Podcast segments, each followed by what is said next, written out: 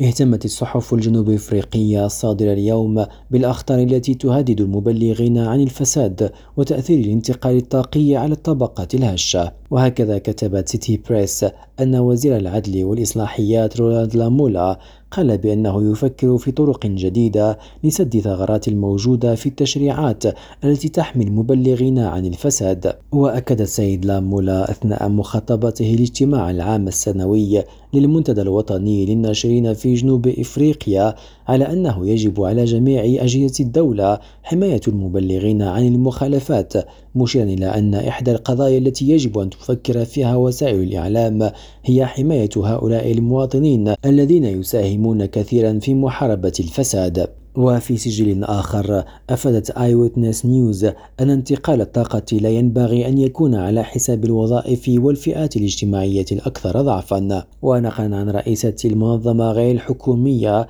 African Women Energy and Power بيرتا دلاميني كتبت الصحيفة أن مناجم الفحم تقع عموما في المناطق الفقيرة من البلاد وهي مصدر رئيسي للتوظيف. إلياس خلفي ريم راديو جوهانسبرغ.